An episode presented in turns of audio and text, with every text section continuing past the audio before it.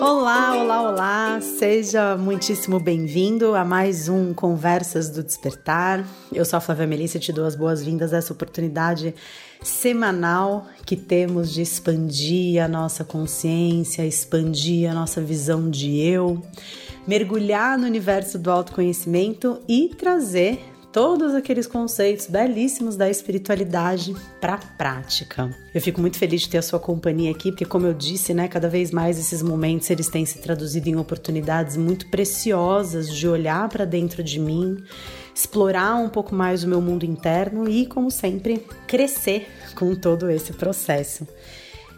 Ah, então eu queria começar de novo, né, esse nosso papo de hoje, se você puder fechar os seus olhos durante alguns momentos, só para a gente experimentar um pouco mais esse centramento, esse fechar os olhos para o que tem do lado de fora. E abrir para o lado de dentro trazendo a atenção para a respiração por alguns instantes, percebendo esse ar que entra. E no momento em que o ar sai, a gente pode talvez fazer um barulho de.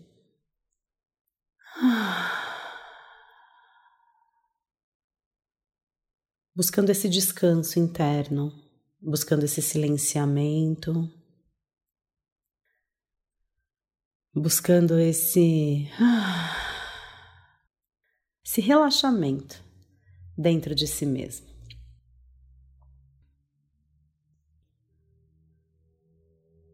Ah, e parece que a cada inspiração a gente vai chegando mais e mais em casa, que é esse mundo interno que existe. Ah, quando a gente usa a nossa respiração como âncora, é impossível não reverenciar a sabedoria da natureza, que coloca esse órgão, cujo funcionamento é em grande parte voluntário, à nossa disposição para a gente se conectar com aqui e agora.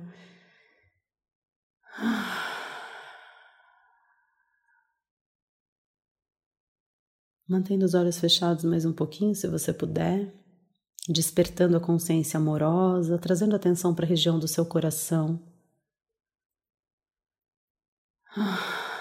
Pode colocar uma mão sobre a região do coração.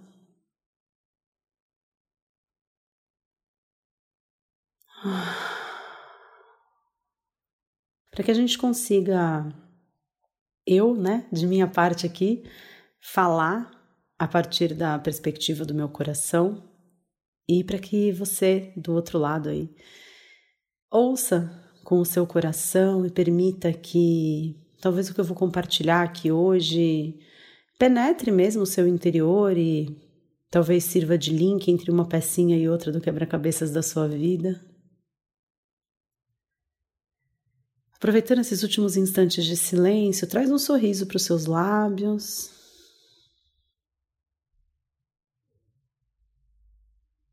Permitindo que essa energia do contentamento não é um sorriso aberto, escancarado, uma gargalhada, é simplesmente um sorrisinho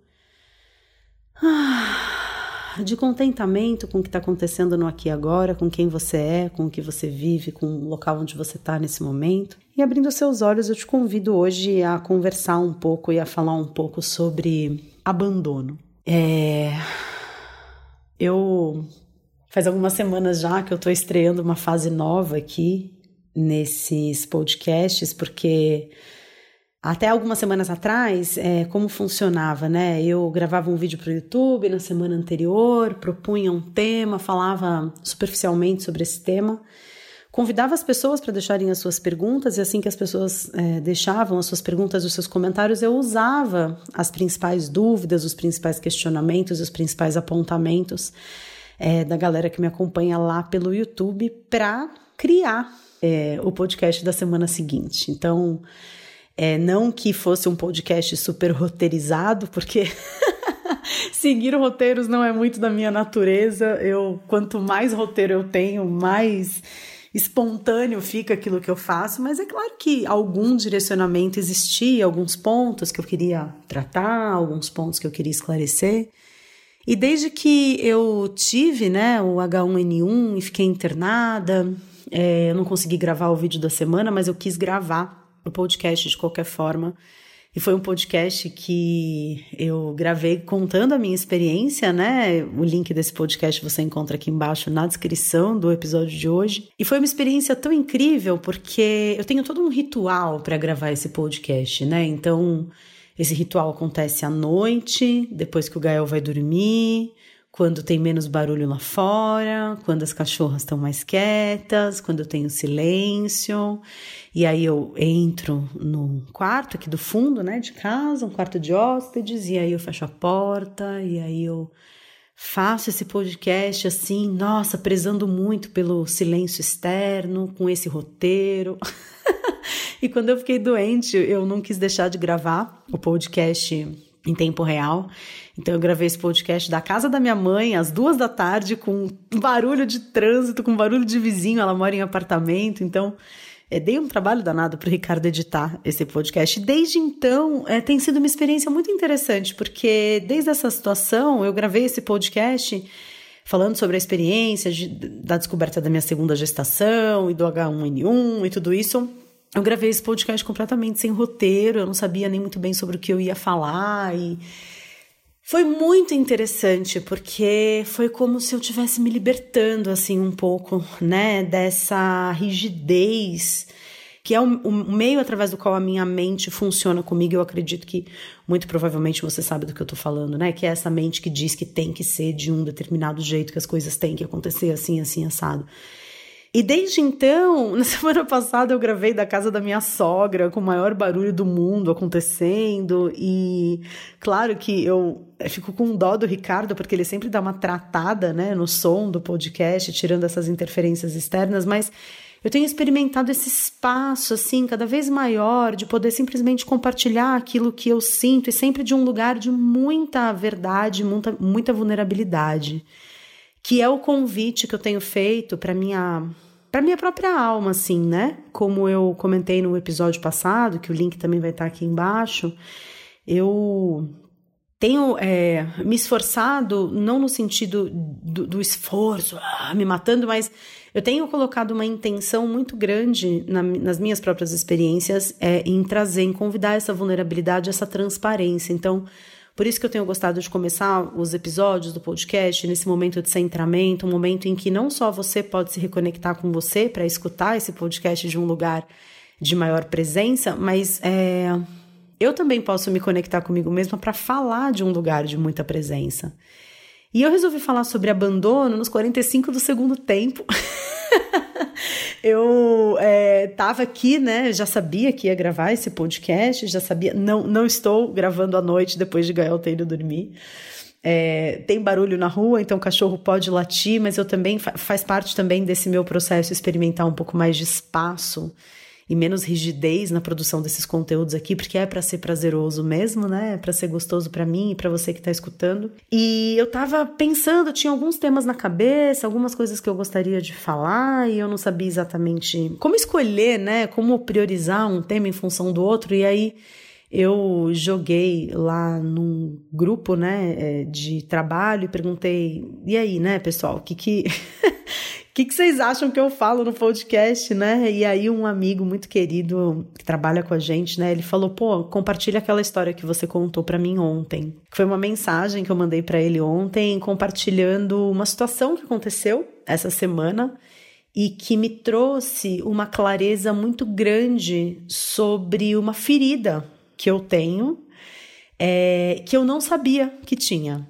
Até eu tô gravando esse podcast hoje é terça-feira até domingo. Domingo eu tive esse insight, eu tive esse ganho de consciência e é incrível como esse processo do autoconhecimento, ele se você seguir aquilo que faz sentido para você, ele funciona, né? E o que tem cada vez mais feito sentido para mim é realmente esse convite para vulnerabilidade, é o convite para dor, para o sofrimento, não uma apologia ao sofrimento, mas não fugir mais do desconforto, não fugir do incômodo, não fugir daquilo que me fragiliza diante das outras pessoas.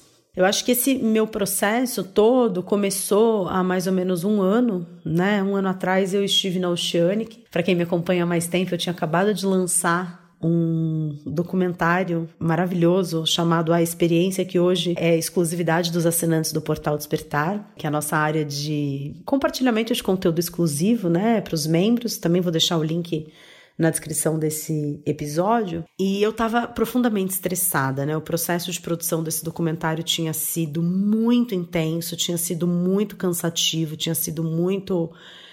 Ah, sobrecarregador. Não sei se essa palavra existe, mas tinha sido algo muito é, que tinha exigido muito de mim. E ao mesmo tempo em que eu fazia esse documentário, eu também queria engravidar de mais um filho e com muitas incertezas em relação à forma como alcançar um equilíbrio na minha vida, que eu acho que é o tema, né, da minha vida, eu acho que é essa busca por equilíbrio de conseguir trabalhar menos e focar mais na minha saúde, focar um pouco mais é, no meu bem-estar, na minha qualidade de vida. E eu estava profundamente estressada e aí eu passei por uma consulta ao PAD, minha mestra, né? Ela estava no Brasil e ela, enfim, eu tinha uma consulta marcada com ela e eu passei em consulta, uma consulta de Osho Prana Healing, né, OPH, com ela. E, e então, nessa consulta, eu contei para ela tudo o que estava acontecendo e ela simplesmente virou para mim e falou assim: Flávia, compra uma passagem hoje, você vai para Fortaleza, para o treinamento, primeiro treinamento de Osho Prana Healing. Você precisa passar por isso, esse é um presente que eu tô te dando. É, eu quero que você vá, você compre sua passagem hoje e você esteja na Oceanic daqui a duas semanas. E era um momento muito intenso de trabalho, era um momento muito intenso de muita coisa acontecendo. E eu. Nossa, quando você tem um mestre, né? Essa função da pessoa, é quando você reconhece alguém como um mestre, não sei se você já experimentou essa sensação, você simplesmente obedece, né? O mestre ele fala, você confia, o seu coração não é uma confiança mental, né? Eu acho que a relação entre mestre e discípulo é uma relação que acontece a partir do coração, né? É um encontro de quarto chakra com quarto chakra. E eu tenho essa relação com a Upad e tudo aquilo que ela fala é o meu coração de sim, quando o mestre fala o discípulo, ele simplesmente acata. E eu comprei a passagem, eu fui para esse treinamento, e além do treinamento ter sido incrível, de eu ter suspendido temporariamente a ideia de ter um segundo filho, é, de, enfim, muitas coisas, né, é, terem acontecido durante esse treinamento. Foram nove dias, assim, em que eu é, fiquei realmente offline, foi muito especial, e agora eu me preparo para a segunda parte desse treinamento que começa na terça-feira que vem, não, na quarta-feira que vem, dia 18. vou deixar as informações aqui embaixo também, falando tudo sobre o Osho Prana Healing. Mas é, eu.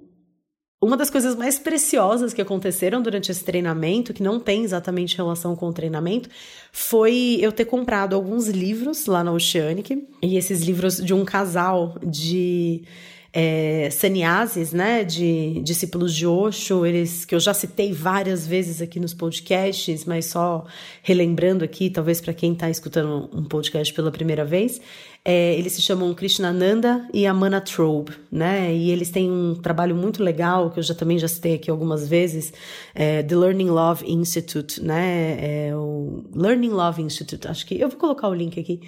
É, não me lembro exatamente de cabeça agora o site, mas eles têm esse trabalho muito bonito da gente retomar a nossa relação com o nosso centro verdadeiro, né? Então, a ideia é de que a gente nasce nesse centro, em algum momento, a castração, né, como diria Freud na psicanálise, a castração vem, é, o, o, limite vem, a reprovação dos cuidadores, dos pais, dos professores vem, é, muitas vezes de uma forma extremamente agressiva, muitas vezes de uma forma não consciente, porque também os pais, os professores, os cuidadores tem uma criança ferida dentro de si, tem uma camada de dor é, referente à sua própria infância dentro de si. Muitas vezes a forma como os pais se relacionam com os filhos é carregada de projeções, né? É carregada daquilo que os meus pais fizeram comigo, aquilo que eu vivi na minha própria infância. Então, muitas vezes esse limite que é dado à criança e que a criança pede por esse limite, né, em algum momento, ele é estabelecido de uma forma abusiva, de uma forma desrespeitosa, de uma forma invasiva. Então, quando isso acontece, a gente lá é muito pequenininho ainda, a gente passa a é, entrar em contato com sentimentos muito negativos relacionados a nós mesmos, uma sensação de inadequação muito grande, como se a gente não fosse merecedor de amor, como se a gente não fosse merecedor do respeito e da valorização do outro. E para ir em busca dessa valorização, desse respeito desse amor, a gente cria toda uma carapaça, assim, né? Uma armadura, um personagem muito bem estabelecido, uma identidade muito forte e a gente se defende, né? É, dessas sensações negativas que a gente experimentou em relação a gente mesmo. E então a gente não se revela para o outro, é, porque a gente tem esse registro de a nossa autenticidade, a nossa espontaneidade não terem sido bem recebidas pelo outro. Então a gente é, foi espontâneo, a gente foi autêntico, a gente foi verdadeiro com o outro e o outro não nos recebeu bem. Então a gente cria essa ideia de que a gente não pode mais ser assim em relação ao outro. Essa ideia é desenvolvida ao longo de vários livros, eu citei diversas vezes já esses livros aqui para vocês. Então, para não me repetir, né, deixo o site do trabalho deles e vocês procurem os conteúdos. Esses livros, infelizmente, não têm tradução para o português, mas esse casal, eles vivem vindo para o Brasil desenvolvendo workshops aqui também, então é uma oportunidade muito bonita de entrar em contato com o trabalho deles, se informe no site. A coisa mais linda que vem acontecendo é o, a, a oportunidade que a gente está tendo. Quando eu falo a gente, eu falo eu, né, e os assinantes do Portal Despertar, porque mensalmente a gente tem uma aula que se chama Masterclass no Portal Despertar. E essa aula é uma oportunidade da gente aprofundar um pouco mais os temas do autoconhecimento, uma oportunidade muito bacana de interagir com os assinantes, esclarecer dúvidas em tempo real, dos próprios assinantes interagirem entre si no chat, fazerem novas amizades. E para quem não consegue participar ao vivo, essa aula fica disponível para reprise quantas vezes a pessoa quiser, inclusive com a oportunidade de baixar o áudio, né, para escutar offline. E essas aulas, ao longo do, do último ano, né, de agosto do ano passado para cá, elas vêm sendo todas baseadas no trabalho desse casal. Então a gente começou entendendo qual é esse movimento de sair do nosso centro, sair da nossa autenticidade, experimentar esses sentimentos de dor, de desconforto em sermos quem somos, e então a gente vai para a camada de proteção, e aí depois a gente entendeu o que, que é essa camada de proteção, como os comportamentos que a gente tem na camada de proteção são só formas da gente evitar entrar em contato com a dor e com o sofrimento. É, entendemos também quais são as verdadeiras motivações da criança, quais são os comportamentos das, dessa, dessa criança é, ferida que existe dentro da gente, mas principalmente quais são as emoções dessa criança que embasam esses comportamentos. E por fim, agora a gente está entendendo como que a gente pode fazer para desenvolver. A gente começa novos estudos na quinta-feira agora, né? É, um ciclo novo de estudos de como desenvolver a confiança verdadeira, como que a gente faz para verdadeiramente confiar não só nas outras pessoas, mas principalmente confiar em nós mesmos, porque se tem uma ideia na qual eu acredito muito é que e o Osho tem uma frase que fala lindamente sobre isso, porque ele diz: a confiança ela emerge a partir da autoconfiança. Tudo começa na autoconfiança. Porque se você não confia em você mesmo, que você pode confiar numa outra pessoa? Como que você pode confiar na sua capacidade de confiar se você não confia em você mesmo? Então, a gente nunca confia no outro de verdade, a gente está sempre confiando no outro de uma forma infantil. A gente confia no outro enquanto o outro age da forma como a gente espera que ele haja, né? A gente não confia de verdade no outro, porque a gente não confia de verdade na gente mesmo. A gente precisa sempre de algo externo para balizar a nossa confiança, para balizar, né? Para assegurar para a gente que a gente tem por que confiar. Então, se eu trato com alguém, né, no meu dia a dia, se eu tenho um relacionamento com alguém no meu dia a dia e essa pessoa me trata da forma como eu acredito que eu mereço ser tratada, então eu confio nessa pessoa. Se eu é, tenho uma situação na minha vida que eu vivencio e que essa situação ela acaba tendo os resultados que eu gostaria de ter nessa situação, seja uma situação de trabalho, seja uma situação é, de viagem, qualquer tipo de situação que você viva na sua vida e um exame que você vai fazer e aí você é, tem o resultado que você gostaria de ter, então você reafirma sua confiança na vida. Mas é, agora a gente está entendendo, e a gente vai entender nesse ciclo novo de estudos, que na verdade a confiança ela é uma confiança na existência. A confiança verdadeira é uma confiança na vida. É a confiança, o passarinho, por exemplo, quando ele pousa num galho de árvore, ele não pousa no galho de árvore porque ele confia que o galho vai aguentar o peso dele. Ele pousa no galho de árvore porque ele confia que ele vai ser capaz de voar caso o galho quebre. Essa é a verdadeira confiança.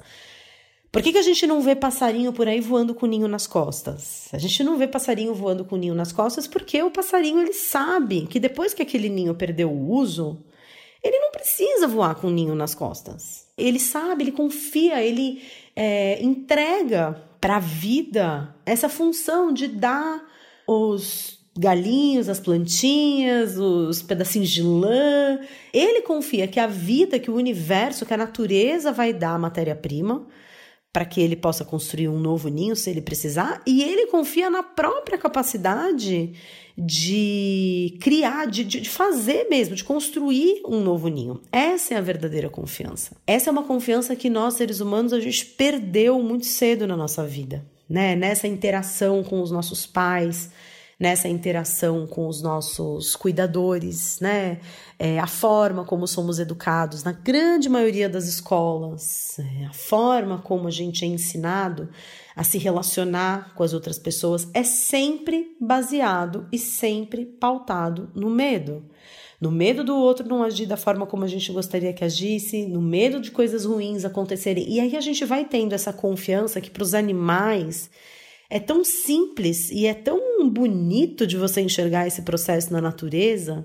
Né? O rio ele se entrega ao oceano, ele não tem medo de se fundir ao oceano.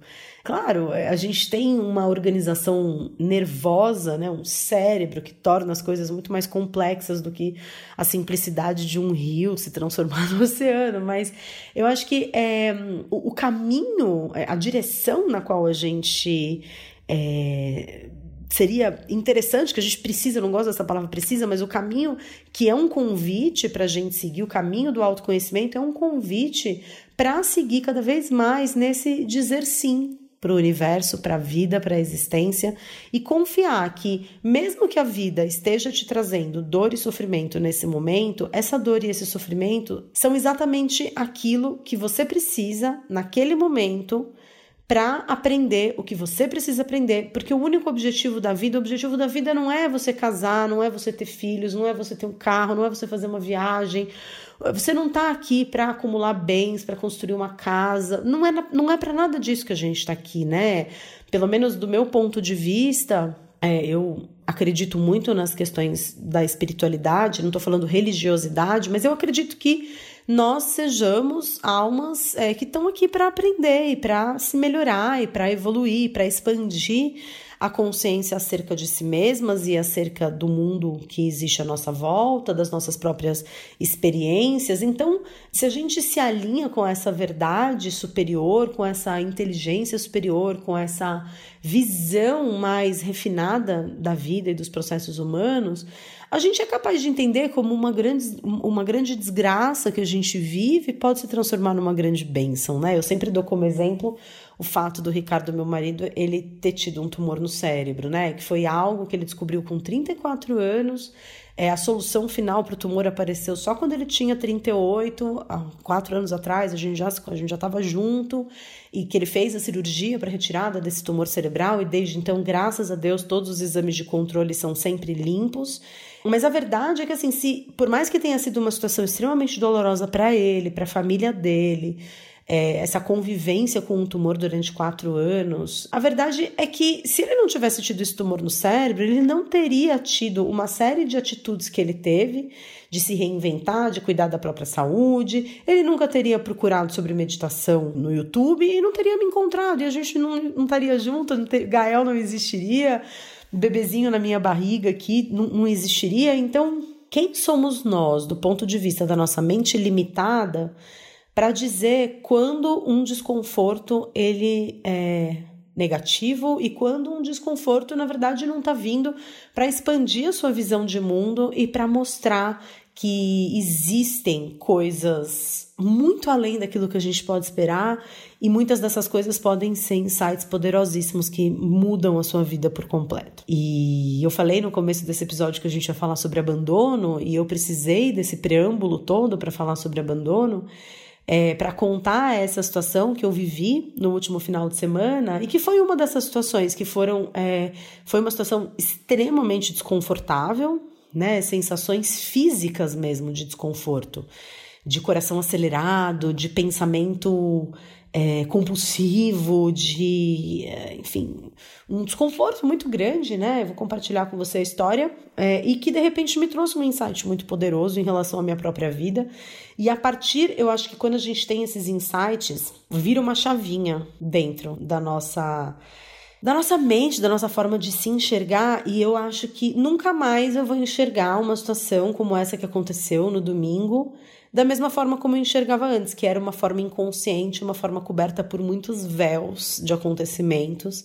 E eu acho que faz sentido compartilhar isso com você. É, desde que eu fiquei doente, né, que eu tive o H1N1, que na verdade foi bastante sério pelo fato de eu estar tá grávida, né? Mas eu não fiquei super mal, à beira da morte, nem nada do gênero, mas o fato de ter sido internada, ter sido privada da minha liberdade, ter ficado longe do meu filho, é, e, e, o próprio risco, né? Que gestante tem um risco muito maior de ter uma complicação em função do H1N1, é, eu, claro, despertou em mim muitas reflexões, e uma das reflexões que despertou e que eu compartilho nesse episódio do podcast, que eu vou deixar o link embaixo contando sobre essa experiência, uma das percepções que me veio é que se eu morresse agora, é, eu ia olhar para minha vida e para as coisas que eu fiz e para a rotina que eu estabeleci e ia falar: meu, que pessoa estúpida.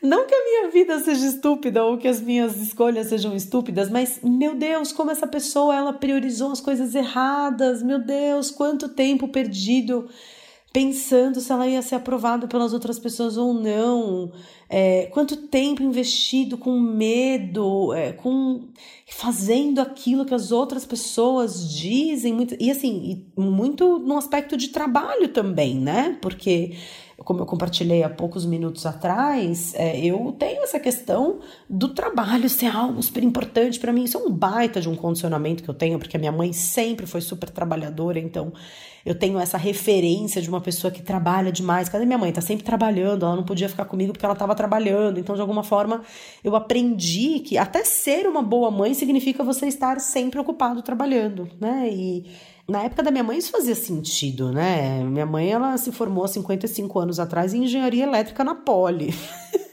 ela chegou a ouvir de diretor da IBM, que tinha acabado de chegar no Brasil, que ela era candidata perfeita para o cargo, mas ela era mulher, ele não seria contratada por ser mulher. Então a minha mãe ela tinha que matar um leão por dia. Era ela e mais duas mulheres numa sala de 70 alunos, né, na Poli. Mas eu não vivo essa realidade hoje e é um condicionamento que eu tô sempre precisando é, perceber que ele está operando em mim e sair dele. Mas é, é um condicionamento que opera em mim muitas vezes e na minha falta de autoconfiança, na minha mente que me questiona o tempo todo e que fica me colocando em xeque-mate o tempo todo e que me diz o tempo todo que talvez aquilo que eu esteja fazendo não seja bom o suficiente, Muitas vezes eu acabo entregando para outras pessoas que supostamente eu acredito que saibam mais do meu próprio trabalho do que eu, a autoridade e a decisão sobre coisas muito importantes relacionadas ao meu trabalho, né?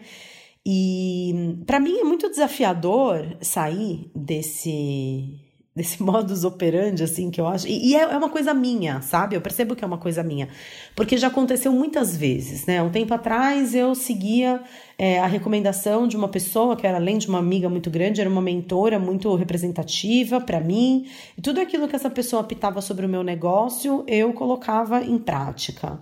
E aí, num determinado momento, é, enfim, aconteceu uma eu, eu, percebi que eu não estava indo na direção que eu gostaria de ir, e aí então eu comecei a seguir as orientações de uma outra pessoa, né? E tudo assim, relações é, de contrato, de trabalho, quer dizer, você, você contrata uma pessoa para ela te apontar uma direção, você confia que aquela direção está sendo apontada, e eu tenho essa, eu acho que da mesma forma que eu comentei agora há pouco que eu tenho essa relação de entrega muito grande com a Alpad, num aspecto espiritual, né, num aspecto de é, o que ela fala, eu acato do ponto de vista de caminho de espiritualidade, eu acabo tendo uma tendência muito grande de idealizar pessoas e achar que essas pessoas elas sabem muito mais do que eu sobre as coisas. Então, eu percebo que o que acontece é uma entrega muito de coração em relação a uma mestra espiritual, por um encontro que eu acredito que seja algo muito do meu interior, que encontra uma ressonância. É, porque eu acho que quando a gente fala de espiritualidade, e essa é uma relação, é, é um feedback que eu recebo de muitos é, seguidores, de muitas pessoas que me acompanham, as pessoas elas falam: "Nossa, você está me falando algo que parece que para mim já faz sentido. Não parece que eu estou aprendendo alguma coisa nova, parece que eu estou só me relembrando de algo que eu já sabia". E é essa muita sensação que eu tenho, tanto com a Alpad quanto com o próprio Osho, né? E eu sei que o Osho ultimamente é um assunto controverso, porque muitas pessoas assistiram um documentário da Netflix Wild Wild Country e eu já prometi, vou cumprir um dia, eu vou gravar um podcast falando especificamente sobre a minha visão desse documentário, mas é isso, quando eu leio alguma coisa que o Osho fala, quando eh, eu tenho uma conversa com a Alpad, a Alpad me aponta um caminho na minha jornada, eu falo, nossa, eu já sabia disso, eu precisei que uma outra pessoa me falasse. Então, eu acho que na vida do caminhante espiritual, você encontra com pessoas que são mestres, que parece que eles vêm só para te colocar no caminho que já existe, que já faz sentido dentro de você. Mas na vida profissional, não é assim, né? Na vida profissional, é, a gente está falando de coisas muito concretas, é, muito relacionadas a aprendizado. Então, eu aprendo como lidar com uma nova ferramenta, eu aprendo uma nova estratégia de trabalho, eu aprendo como é, vender um determinado curso ou como. É, fazer a melhor oferta, a melhor forma de convidar uma pessoa para conhecer o portal Despertar. E quando eu acho que, por base na minha falta de confiança em mim mesma, eu entrego, eu delego para uma outra pessoa essa capacidade de encontrar um caminho para mim, sendo que essa é uma, obviamente. É um, uma, uma, reflexão e um pensamento desenvolvido pós-experiência H1N1, né? Que eu tô compartilhando, eu não tinha essa visão antes, caso contrário, não teria delegado nas mãos de uma outra pessoa é, esse, esse é, apontar caminhos de como fazer o meu trabalho acontecer da melhor forma. Mas quando eu me desconecto do meu coração e eu passo a seguir aquilo que uma outra pessoa está me apontando como caminho para o meu trabalho que nasceu de uma forma tão espontânea, nasceu de uma forma tão. É, putz, eu tô me sentindo sozinha, não tem com quem falar sobre as coisas que eu tô vivendo, então eu vou aqui gravar um vídeo pro YouTube, vou soltar no mundo e seja o que Deus quiser. Que foi exatamente né, o que aconteceu comigo há seis anos atrás. Foi assim que eu comecei a compartilhar conteúdo nas redes sociais a partir dos meus próprios processos. Como que eu posso confiar que uma outra pessoa sabe melhor do que eu o que eu quero fazer? E desde que eu tive esse insight, eu venho refletindo muitas decisões de trabalho, venho refletindo muitas, é, muitos sims que eu disse para determinadas parcerias, para determinadas pessoas, para determinados projetos, e venho refletindo os nãos que eu também disse, né? Em função de medo, em função de, é, de, de evitação de risco, né? E eu tô compartilhando isso com você porque a situação que aconteceu comigo no último final de semana foi uma situação em que eu comuniquei para uma pessoa que eu amo muito, que é um dos meus melhores amigos e que trabalha comigo, uma decisão que eu tinha tomado com uma outra pessoa do meu ambiente de trabalho e essa pessoa, esse meu amigo muito querido, tinha sido excluído dessas decisões, né? Por conta de situações que envolvem a vida pessoal, por situações que ele está vivendo na família dele, por uma facilidade que eu tenho muito grande de, enfim, é cada, cada pessoa dentro da minha equipe de trabalho trabalha de uma determinada forma, né? Cada pessoa que trabalha comigo tem a sua determinada dinâmica de acordar a hora que quiser para trabalhar, se quiser ficar trabalhando até as 5 da manhã, fica trabalhando. É, o, a, a, relação que a gente tem de liberdade dentro do, do nosso trabalho é muito grande. E por uma questão de disponibilidade durante o horário comercial, de conseguir conversar pelo WhatsApp e por questões familiares envolvidas, eu acabei tomando uma série de decisões é, junto com uma outra pessoa que trabalha comigo, excluindo esse grande amigo. E eu estava profundamente desconfortável com essa situação. Já fazia dias, né? Todas as vezes em que eu pensava em algumas decisões que tinham sido tomadas, em algumas ações que a gente ia executar, em algumas mudanças, eu pensava nele e falava: ai meu Deus do céu, eu preciso falar com ele, mas eu tô com medo dele ficar chateado, tô com medo dele se sentir excluído, tô com medo de ter passado por cima dele. Diversos sentimentos que são completamente pertinentes dentro da minha dinâmica de codependência né, diversas emoções que são muito comuns de eu sentir, que hoje eu percebo que não tem relação nenhuma com ele, nem com o que estava acontecendo. É, são emoções muito comuns, é, muito hum, familiares para mim, né? Essa sensação de, putz, alguém vai ficar chateado comigo, alguém não vai gostar do que eu tô fazendo. É uma ferida, isso pega num lugar assim na minha alma. É, ah, né? É, é pesado, eu preciso respirar assim. para sair desse lugar que é a sensação de culpa, né? Que conversei um pouco sobre isso com você no episódio passado, né? Como para mim é difícil estabelecer esses limites, como para mim é difícil dizer não, como para mim é difícil priorizar aquilo que eu quero fazer, levar em consideração algo que eu acredito que seja melhor para o meu trabalho, para minha empresa, é quando uma vozinha dentro de mim fica me dizendo o tempo todo que uma outra pessoa vai ficar chateada comigo. É muito difícil para mim estar nesse papel de ter alguém decepcionado comigo. E talvez você entre em ressonância comigo, talvez você experimente isso na sua vida, talvez você tenha experimentado isso alguma vez na sua vida, mas eu acho que é algo muito comum a todos os seres humanos, né? Eu acho que mesmo a pessoa mais independente, mais autônoma, mais pica das galáxias, ah, eu não me importo para a opinião das outras pessoas a meu respeito. Eu, eu realmente acredito que ninguém goste de estar na posição em que alguém fica chateado, principalmente se é alguém que a gente ama, né? A gente não quer que as pessoas que a gente ama fiquem chateadas com a gente. É, e eu tava muito desconfortável com isso. E aí eu resolvi gravar algumas mensagens, né, para essa pessoa, para esse amigo, contando dessas decisões, alinhando algumas coisas, é, compartilhando algumas estratégias que estavam sendo adotadas é, para mudança de algumas coisas dentro do ambiente de trabalho, algumas coisas que é, eu tinha cogitado fazer, algumas coisas que já estavam definidas, né? Colocando assim a, a, a situação super no papel, assim, é, preto no branco, compartilhando aquilo que eu acreditava. E esse meu amigo, ele é muito tranquilão. Então ele respondeu falando: ouvi os áudios, vou ouvir de novo e depois a gente se fala. E passaram-se dias e não tive nenhum feedback dele. Eu já estava angustiada com aquela situação, né? Então eu já estava assim com aquela sensação de uma parte minha dizendo, meu, você tá pirando. É, cara, ele vai super entender, ele vai super até concordar com as decisões que foram tomadas. Ele não é uma pessoa imatura que vai se sentir excluído de alguma decisão.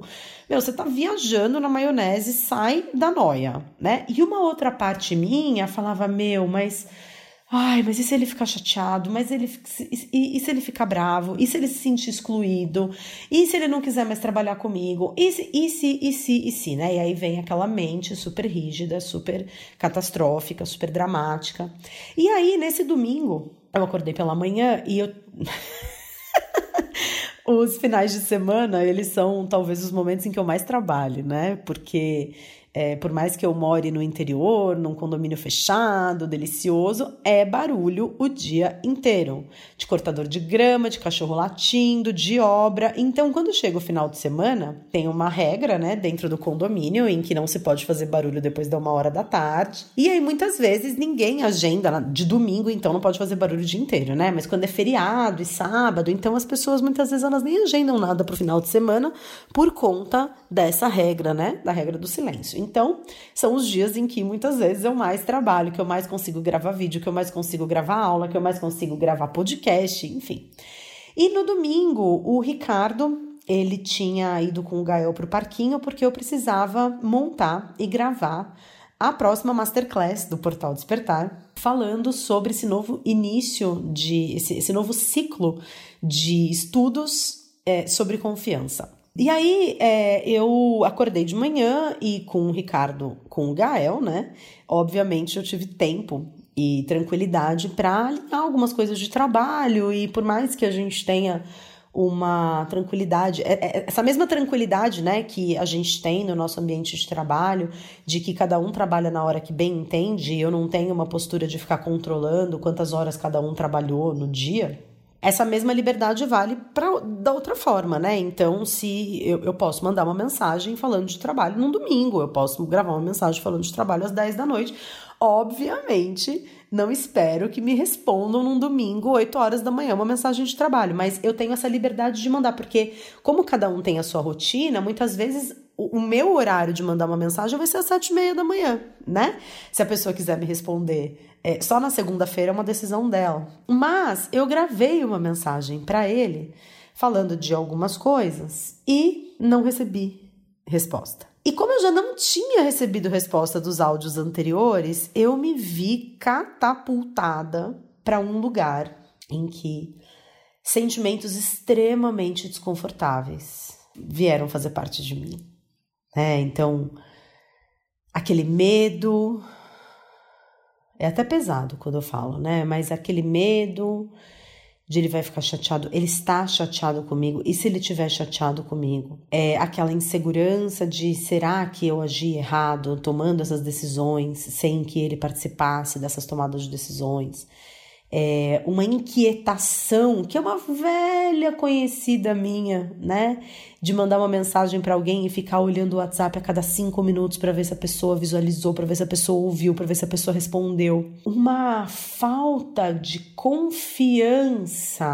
E essa é a palavra, porque foi aí que eu comecei a fazer esse shift, a virar essa chavinha dentro de mim, mas uma falta de confiança tanto em mim, no sentido de, putz, será que eu tomei a decisão certa?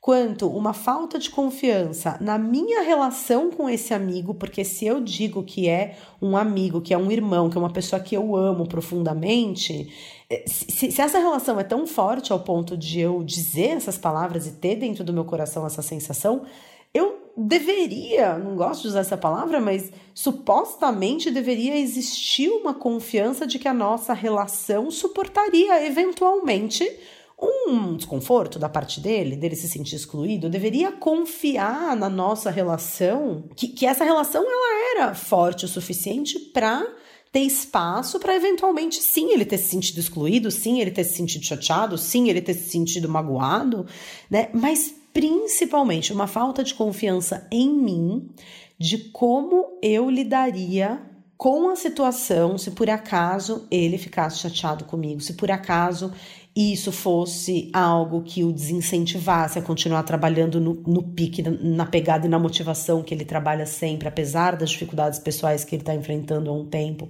É, é falta de, falta de confiança de modo geral, né? E aí a vida lindamente amarra todas as peças, né? Eu sempre fico surpresa como as situações elas acontecem, elas elas são, vão sendo costuradas assim como uma grande colcha de retalhos. Porque o Ricardo saiu com o Gael, eu tava nessa ansiedade para receber uma mensagem de resposta dele, e tava um solzinho gostoso, eu precisava ler um livro que está servindo de base para montar esse, esse próximo ciclo de estudos. E eu sentei no sol e comecei a ler o livro, dividido em dois, né? Então, uma parte minha nessa angústia, nessa ansiedade, nessa inquietação, que eu até deixei meu celular carregando no quarto para não ficar olhando o celular o tempo todo. E uma parte minha, não, peraí, né? Deixa eu ler aqui, é, deixa eu me concentrar nisso que eu tô fazendo. Só que o que eu tinha que ler era justamente falando sobre confiança né? Era justamente falando sobre as formas através das quais a gente vai perdendo a confiança na vida e a gente vai perdendo a confiança nas pessoas, como uma, um reflexo, na verdade, da grande perda de confiança que é na gente mesmo, né? Essa confiança que a gente perde quando a gente é espontâneo, é verdadeiro e a gente leva uma marretada dos nossos pais ou leva uma tolhida, muito violenta, muito abusiva, muito rude por conta é, de uma pessoa, enfim, de um dos nossos cuidadores, sejam eles pais, parentes ou professores, né? É, o babá, enfim. E quando a gente é, sofre essa reprimenda, quando a gente sofre esse não é, dito de uma forma muito intensa e muito forte, o que acontece é que a gente sente uma sensação de traição pela pessoa que está dizendo esse não pra gente. É como se essa pessoa estivesse traindo a nossa confiança, como se, poxa, é uma pessoa tão importante para mim, como que você pode não me amar? Como que você pode me rejeitar? Como que você pode ser violento comigo, seja em palavras, seja violência física, seja uma violência psicológica? E essa sensação de traição, ela se expressa de muitas formas. E muitas coisas podem ser entendidas como traição. E uma coisa muito forte que pode ser entendida como traição é o abandono. Abandono. Talvez uma pessoa tenha morrido, para a criança aquilo é um abandono. Talvez existisse ali um pai ou uma mãe que precisasse se ausentar demais de casa, precisasse trabalhar demais, né? Eu acabei de comentar o quanto que minha mãe trabalhava um abandono, talvez uma situação de um impedimento real, os pais se separam, vai morar num outro país ou alguma coisa acontece, abandono. A criança ela não é capaz de compreender as nuances, né? Ela não é capaz de compreender, principalmente quando ela é muito pequena, essa coisa do papai morreu, tá no céu, virou estrela. Para ela, uma parte dela sente como fui abandonada. Quando uma mãe ou um pai que trabalha demais, está sempre ausente, a criança ela não entende, ah, mas o adulto é capaz de entender, mas a criança pequena, que é quem sofre esse trauma, não entende. Ah, mas a mamãe precisa trabalhar porque ela é mulher e ela tá num meio que é predominantemente masculino, precisando mostrar o valor dela o tempo todo e ela precisa ganhar dinheiro porque ela precisa pagar a escola caríssima na qual você estuda porque ela quer dar a educação que ela não teve para você. E aí então, de repente, ela não pode estar com você brincando no parquinho. O que vem para a criança não é essa compreensão. E até muitas vezes esse reconhecimento pelo esforço, né? Do outro. O que vem para a criança é: ela está me abandonando, eu sou abandonada todos os dias. É, é, e muitas outras coisas podem é, soar como traição, como abandono, algumas dinâmicas de comportamento. É, e, e, naquele momento eu comecei a ler sobre isso e eu estava lá no sol e aquele, aquele, aquela angústia e uma parte minha querendo que a angústia passasse para conseguir se dedicar ao que eu estava fazendo, aquela leitura, e, uma, e a outra parte minha, a angustiada, vindo à tona, batendo na porta, falando: Ei, eu tô aqui, ei, olha para mim, ei, eu tô aqui, ei, não me esquece. E aí teve um momento que eu virei e falei: Para. Eu coloquei o livro de lado, eu fechei os meus olhos e eu fiz aquilo que eu tenho feito, que é o meu convite, né? Para você fazer também na sua vida, porque é o que eu acho que está fazendo sentido na minha vida, que é se abrir para o desconforto. Que é parar de lutar contra uma sensação de incômodo e uma sensação de mal-estar e simplesmente abraçar essa sensação de incômodo e de mal-estar e aceitar que existe esse mal-estar e permitir que esse mal-estar ele ocupe todo o meu corpo, porque o mal-estar, o incômodo, o desconforto, antes de serem pensamentos, ele é físico. Antes do seu desconforto, da sua dor, do seu sofrimento, do seu incômodo, daquilo que te tira do sério, daquilo que te tira do centro, antes de ser uma é, uma coisa mais complexa ou mais elaborada, como um pensamento, uma ideia que você faz de mundo, é uma sensação física. E quando a gente para para prestar atenção no corpo, a gente percebe, porque a mente é muito fácil dela se desconectar da nossa essência, através dos pensamentos, através das justificativas, através da elaboração dos pensamentos, né, através de todo um aparato psicológico, defensivo, egóico, simbólico que a gente tem. O corpo, ele está muito conectado com a nossa essência. E naquele momento, eu fechei os meus olhos e eu só senti no meu corpo o que, que era aquela sensação. E a primeira coisa que eu senti foi uma pressão assim na região do meu terceiro chakra, do plexo solar, que tem a ver com poder de ação, né? O plexo, então eu, eu senti uma pressão no meu plexo solar, eu senti um aperto no meu quarto chakra, né, no chakra do coração. E eu senti como se fosse um esgoelamento assim na minha garganta, como se tivesse não é como se alguém estivesse apertando a minha garganta, mas eu senti como se, naquele momento, se eu tentasse falar alguma coisa, como se a minha voz não fosse sair. E no momento em que eu senti essas três coisas, né, e eu tenho conhecimento, né, do universo dos chakras, então eu sei que o terceiro chakra, o terceiro esse, esse centro de energia do plexo solar tem a ver com poder de ação e o coração tem a ver com o amor incondicional e a forma como a gente vive as nossas relações. E o quinto chakra, que é o da garganta, o chakra laríngeo, tem a ver com a nossa capacidade de falar, de expressar a nossa verdade eu percebi como aquele aquele mal-estar que estava sendo psicológico, né, pelo fato de estar tá, é, esperando uma resposta, como essa sensação, como essa situação estava me trazendo sensações de impotência, sensações de constrição, de eu não posso falar. É como se eu tivesse sendo colocado em stand-by, como se tivessem apertado o mute. Flávia Melissa Mode Mute, né? Então, é, eu não te dou nenhuma resposta, você fica aí impotente, sem falar nada, tendo que lidar com as suas emoções.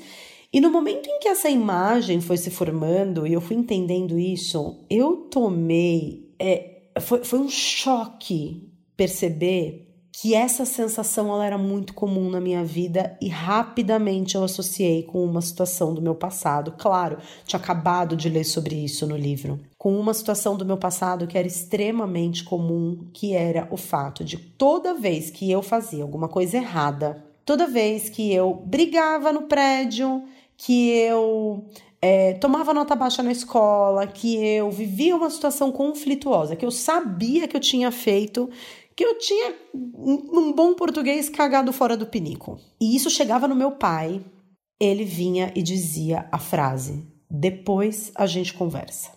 E essa frase era uma frase que ela se encerrava em si mesma, porque esse depois a gente conversa não tinha um depois a gente conversa mais tarde, talvez ah, depois a gente conversa amanhã às duas da tarde, ou hoje à noite, às oito horas da noite, e não vinha essa conversa. Essa conversa ela não vinha. É, eu ficava nessa sensação de expectativa por uma resposta, de expectativa por um desfecho. Fosse ele a confirmação de que sim, eu tinha feito merda e que eu ia tomar uma reprimenda, que eu ia tomar um castigo, que eu ia tomar uns tapas ou whatever, o que pudesse ser. E ao mesmo tempo, é, era uma sensação de eu não posso fazer nada, de impotência. Então eu ficava nesse lugar que é um limbo entre o que vai acontecer e o que aconteceu, sem saber do que ia acontecer. E naquele momento, o que veio para mim assim foi uma sensação de abandono tão grande. Porque dentre as centenas de comportamentos que podem representar uma traição, e das centenas de comportamentos que podem ser entendidos como abandono, alguém virar para você e falar depois a gente conversa e essa conversa não acontecer nunca, é um abandono. É uma forma de você ser colocado em stand-by, é uma forma de você ficar ali à mercê e à disposição da outra pessoa para quando ela quiser conversar, para quando ela quiser te dar um feedback em relação àquilo que ela está sentindo, em relação àquilo que reverberou nela da sua atitude. E a você não resta mais nada a fazer, a não ser esperar, né? E uau, assim, né? O objetivo desse podcast era falar sobre abandono e as coisas foram acontecendo. Eu fui dizendo aqui coisas é, e eu cheguei nesse ponto e eu simplesmente nem sei como continuar falando sobre isso, porque eu acho que isso se expressa de tantas formas na minha vida. Quando eu olho para minha relação com o Ricardo e muitas vezes é, eu digo coisas, ai, gente, tô tão emotiva. Agora todo podcast, até essa criança nascer, vai ter Flávia chorando. Mas é, são insights, né? Todas as vezes em que é, eu, eu brigo muito, brigo não, né? Mas eu falo muito isso pro Ricardo, né? Você não presta atenção no que eu falo. É, quantas vezes, né? Eu, eu falo uma coisa aí, depois de, sei lá, horas ele vem, ah, mas e aquilo? Eu falo, meu, mas eu falei isso há duas horas atrás. Essa, essa coisa do Ricardo não prestar atenção naquilo que eu falo, é, talvez porque eu fale demais. Talvez porque eu fale o tempo todo e é muito difícil prestar atenção em alguém que fala o tempo todo. Mas talvez essa coisa dele não prestar atenção naquilo que eu digo também seja um abandono né? Quando, pô, eu tô aqui falando e você não tá me ouvindo. Isso também é um abandono. Tantas coisas na nossa vida podem ser entendidas como abandono. Muitas vezes o fato de, sei lá, eu recentemente fui para o workshop da Chama do Coração com a Alpage, quatro, que foi de quatro dias, né? Final de semana passado. E eu. Final de semana retrasado, né? É, e eu, quando cheguei em casa, é, tava morrendo de saudade do Gael e tal. E claro, o Gael passou quatro dias com o Ricardo. Então, algumas coisas foi muito natural de ver o Gael chamando o Ricardo para fazer, e não a mim. Porque ele ficou quatro dias com o Ricardo. Então, muitas vezes, quando eu vejo o Gael preferindo ficar com o Ricardo ou preferindo ficar com é, a minha norinha, né? Porque eu tenho um enteado de 22 anos, filho do Ricardo, e eu tenho uma nora maravilhosa, né? A Thaís, uma pessoa que eu amo, assim, de paixão. E às vezes, quando eu vejo o Gael preferindo ficar com a Thaís do que ficar comigo, é um abandono. Vem nessa ferida da rejeição e de tantas outras formas que eu acho que isso se manifesta na minha vida que nesse momento eu não tenho nem capacidade de mensurar. Mas eu não sei o que vai acontecer daqui para frente, que eu sei é que obviamente, eu recebi uma mensagem desse meu amigo, né? É, ele estava lidando com problemas pessoais bem sérios, assim, e na hora que ele me deu o feedback, eu falei, nossa, meu, olha só como a vida é. Mas que bom, né, que isso aconteceu e que bom que ele agiu dessa forma, porque uau, que ganho de consciência que eu tive, né? E no momento, a partir de agora, eu tenho certeza, todas as vezes em que aconteceu alguma situação que me traga essa sensação de abandono, de impotência, de não poder falar nada, nessa falta de confiança na na minha capacidade de lidar com aquela situação, né, que vem com a impotência, que vem com essa esse abandono, essa rejeição, eu, eu acho que eu vou me recordar e eu vou me abrir para isso, eu vou sentir no meu corpo, eu vou me permitir sentir a mesma dor que a minha criança sentiu um dia quando ela sofreu esses abandonos, seja por parte da minha mãe trabalhando demais, seja por parte do meu pai, com esse comportamento de depois a gente conversa. E agora, falando sobre isso, eu vejo até que talvez existisse uma boa intenção nessa fala do meu pai, do depois a gente conversa, porque meu pai ele era um cara extremamente explosivo, ele é até hoje, né? É que hoje ele tem 72 anos, né? Então ele aprendeu um pouco na vida. Mas quando eu era pequena, ele era um cara extremamente explosivo. Então, de repente, se depois a gente conversa, fosse uma forma dele conseguir se acalmar e com o tempo, talvez para ele deixasse de ter importância aquela situação que aconteceu. Então, talvez é, o fato dele não me chamar para conversar, ou talvez o, o, fato de não ter um desfecho para a história, talvez fosse porque ele já tinha dado desfecho dentro dele e não tinha necessidade de me dar uma comida de rabo. Mas eu me via nessa situação de esperar um feedback, de esperar um closure, né, um encerramento, um fechamento daquela situação. E eu acho que a partir de hoje, todas as vezes em que isso acontecer, com toda certeza eu vou ah, vou fazer isso, né? Vou fechar os meus olhos e vou deixar a sensação vir e não vou, acho que reagir a essa sensação, né? Porque eu acho que é isso que a gente faz quando a gente não tem consciência daquilo que a gente está sentindo. Todas as vezes que a gente sente, a gente reage àquilo, a gente quer se livrar do desconforto, é muitas vezes atacando uma outra pessoa, muitas vezes perdendo a paciência do jeito que eu perco o Ricardo, falando que ele não me ouve. é, eu acho que a partir de hoje eu vou ter muito mais consciência e presença dessas emoções. E eu espero que essas palavras tenham feito sentido para você também. Eu espero que você tenha feito aí ao longo da nossa conversa os devidos links com a sua própria experiência. Não deixe de é, comentar comigo, fazer um review, deixar o seu comentário para mim é, aqui é, no espaço destinado às avaliações do podcast. É, não deixa de encaminhar para alguém que você sinta que faça sentido ouvir essas palavras. E é, não deixa de assinar esse podcast, seja no iTunes, seja no SoundCloud, seja seguir em algum aplicativo de podcast, para que a gente possa continuar a nossa conversa na semana que vem. É, não deixa de ver também todos os links que eu vou deixar na descrição desse podcast para você se familiarizar com todo esse universo de conhecimento que a cada semana eu compartilho com você. E eu espero te ver muito em breve na semana que vem. Gratidão pela confiança, pela presença, pela companhia até agora e a gente se vê já já. Tchau, tchau!